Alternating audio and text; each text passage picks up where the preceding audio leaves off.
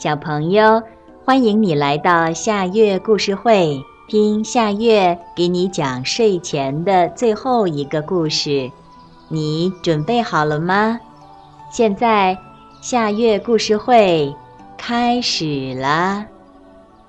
小鸟丽丽，小鸟丽丽住在一个漂亮的鸟笼里，主人会帮它打扫笼子。给它好吃的，丽丽想，我真幸福。主人家有三只猫，黑猫、白猫和花猫，它们常常不怀好意地盯着丽丽，可是丽丽一点儿也不害怕，因为有鸟笼保护着它。有一天。丽丽看见一只气球在天空中飘荡，丽丽想：外面的世界会是什么样的呢？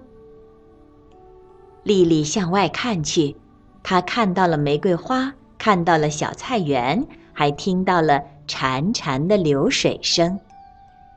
这时，飞来了一只乌鸦，它停在窗前的树上，朝丽丽喊着。你为什么不飞呢？我们一起飞多好呀！我能飞吗？丽丽想，她很羡慕乌鸦。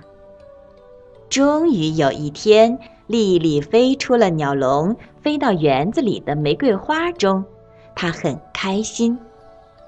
突然，黑猫扑向了丽丽，丽丽拼命的挣扎，逃回了鸟笼。第二天早上，丽丽又一次飞出了鸟笼，飞到小菜园里。她津津有味地吃着小虫子。突然，白猫扑向了丽丽，丽丽拼命地挣扎，逃回了鸟笼。第三天，当太阳升起的时候，丽丽又飞了。她飞到井边，发现里面也有一只小鸟。他认出这是他自己。突然，花猫扑向了丽丽，丽丽拼命的挣扎，逃回了鸟笼。第四天，太阳照常升起，丽丽留在了鸟笼里。主人给她打扫笼子，给她最新鲜的蔬菜、果仁儿和清水，就像过去一样。但是丽丽并不高兴。